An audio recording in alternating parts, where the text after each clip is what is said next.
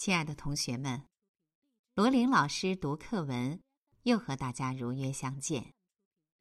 今天我们一起来读第六课《最后一课》，作者都德。请同学们翻开课本第三十一页，《最后一课》。那天早晨上学，我去得很晚。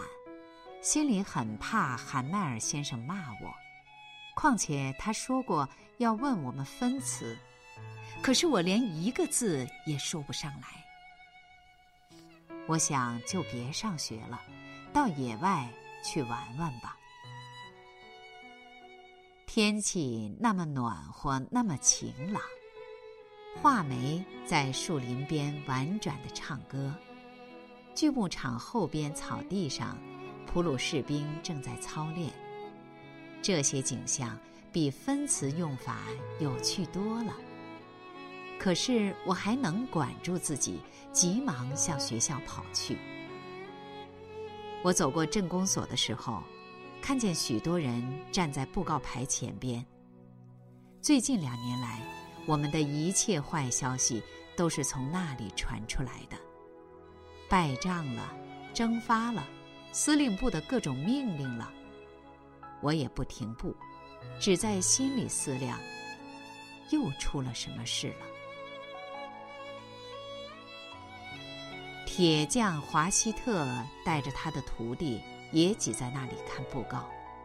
他看见我在广场上跑过，就向我喊：“用不着那么快呀，孩子，你反正是来得及赶到学校的。”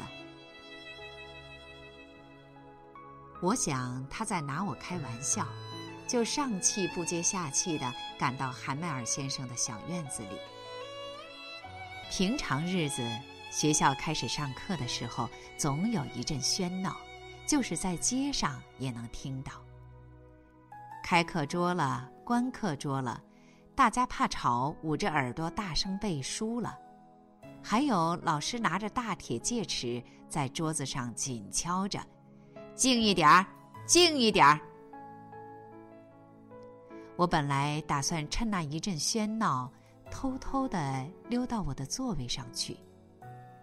可是那一天，一切偏安安静静的，跟星期日的早晨一样。我从开着的窗子望进去，看见同学们都在自己的座位上了。韩麦尔先生呢？踱来踱去，胳膊底下夹着那怕人的铁戒尺。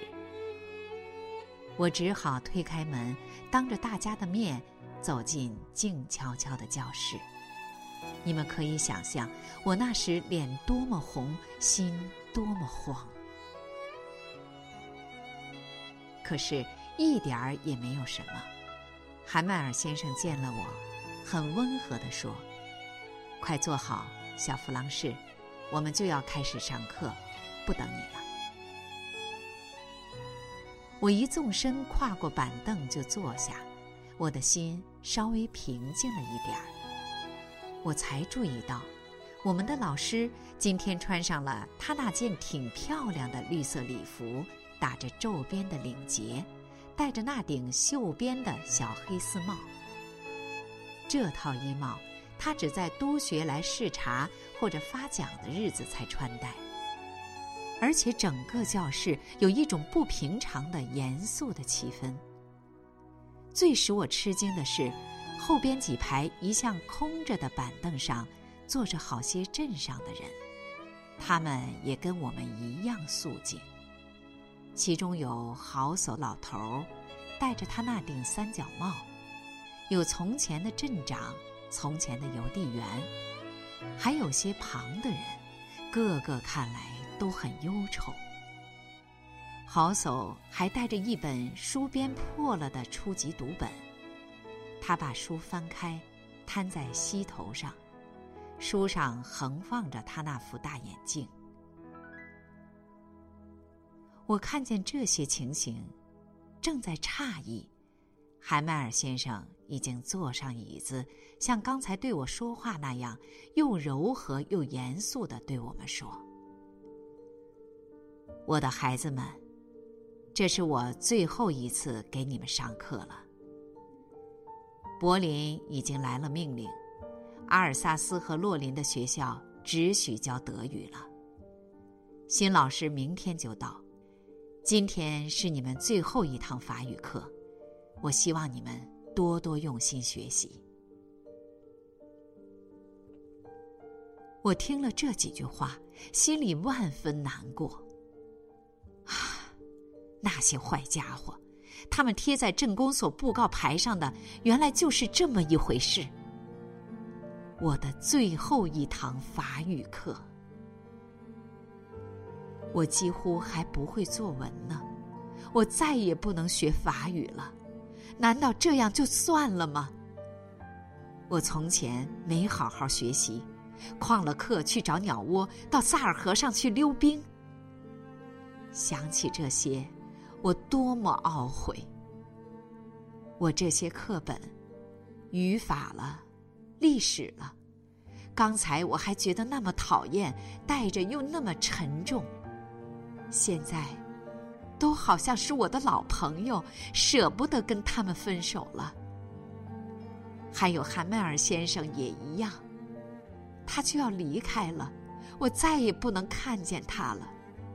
想起这些。我忘了他给我的惩罚，忘了我挨的戒尺。可怜的人，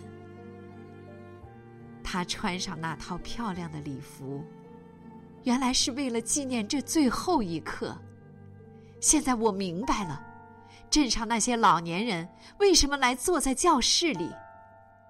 这好像告诉我，他们也懊悔当初没常到学校里来。他们像是用这种方式，来感谢我们老师四十年来忠诚的服务，来表示对我们就要失去的国土的敬意。我正想着这些的时候，忽然听见老师叫我的名字，轮到我背书了。天哪！如果我能把那条出名难学的分词用法从头到尾说出来，声音响亮，口齿清楚，又没有一点错误，那么任何代价我都愿意拿出来的。可是开头几个字，我就弄糊涂了，我只好站在那里摇摇晃晃，心里挺难受，头也不敢抬起来。我听见韩麦尔先生对我说。我也不责备你，小弗朗士。你自己一定够难受的了。这就是了。大家天天都这么想，算了吧，时间有的是，明天再学也不迟。现在看看我们的结果吧。唉，总要把学习拖到明天，这正是阿尔萨斯人最大的不幸。现在那些家伙就有理由对我们说了：“怎么，你们还自己说是法国人呢？你们连自己的语言都不会说，不会写。”不过，可怜的小弗朗士，也并不是你一个人的过错。我们大家都有许多地方应该责备自己呢。你们的爹妈对你们的学习不够关心。他们为了多赚一点钱，宁可叫你们丢下书本到地里、到沙场里去干活。我呢，我难道就没有应该责备自己的地方吗？我不是常常让你们丢下功课替我浇花吗？我去钓鱼的时候，不是干脆就放你们一天假吗？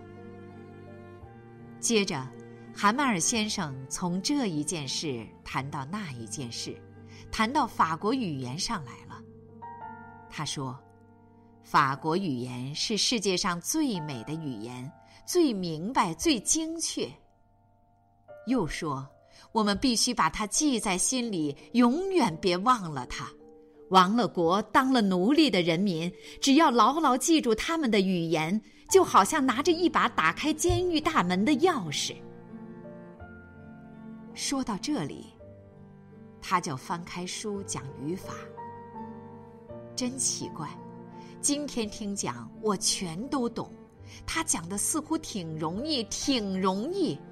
我觉得我从来没有这样细心听讲过，他也从来没有这样耐心讲解过。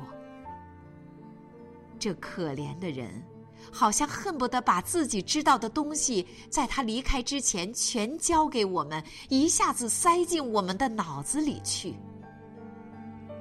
语法课完了，我们又上习字课。那一天，韩麦尔先生发给我们新的字帖。帖上都是美丽的圆体字：法兰西、阿尔萨斯、法兰西、阿尔萨斯。这些字帖挂在我们课桌的铁杆上，就好像许多面小国旗在教室里飘扬。个个都那么专心，教室里那么安静，只听见钢笔在纸上沙沙的响。有时候，一些金甲虫飞进来，但是谁都不注意，连最小的孩子也不分心。他们正在专心画杠子，好像那也算是法国字。屋顶上，鸽子咕咕咕咕的低声叫着。我心里想，他们该不会强迫这些鸽子也用德国话唱歌吧？我每次抬起头来，总看见韩麦尔先生坐在椅子里一动也不动，瞪着眼看周围的东西，好像要把这小教室里的东西都装在眼睛里带走似的。只要想想，四十年来他一直在这里。窗外是他的小院子，面前是他的学生。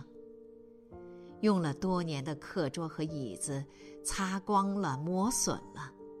院子里的胡桃树长高了，他亲手栽的紫藤，如今也绕着窗口一直爬到屋顶了。可怜的人啊！现在要他跟这一切分手，叫他怎么不伤心呢？何况又听见他的妹妹在楼上走来走去收拾行李。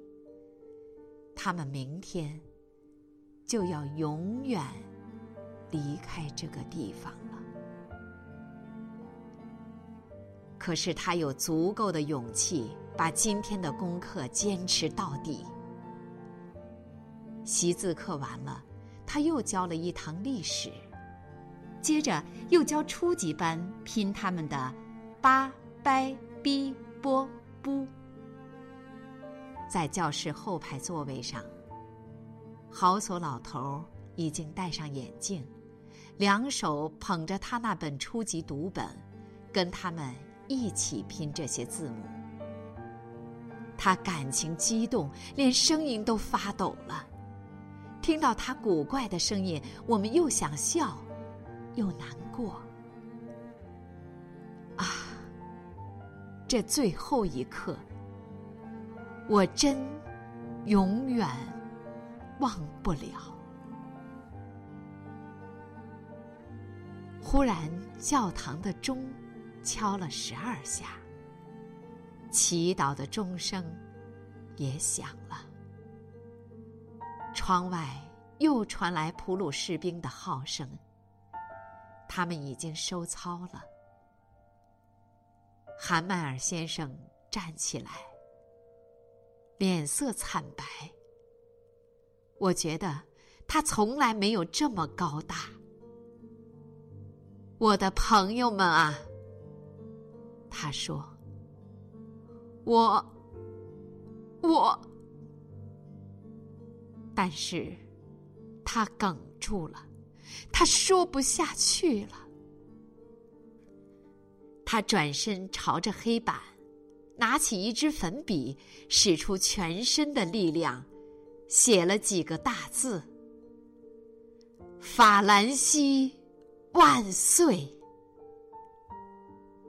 然后，他呆在那儿，头靠着墙壁，话也不说，只向我们做了一个手势：“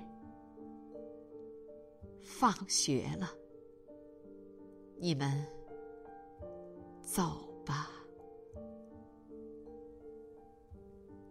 亲爱的同学们，读这篇课文，我由轻松到沉重，再到哽咽。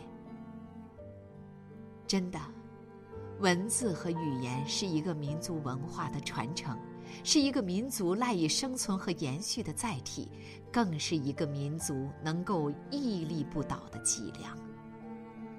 所以说，作为一个国民，都不能用自己的语言、自己国家的语言去说话、去学习，该是一件多么痛苦的事情啊！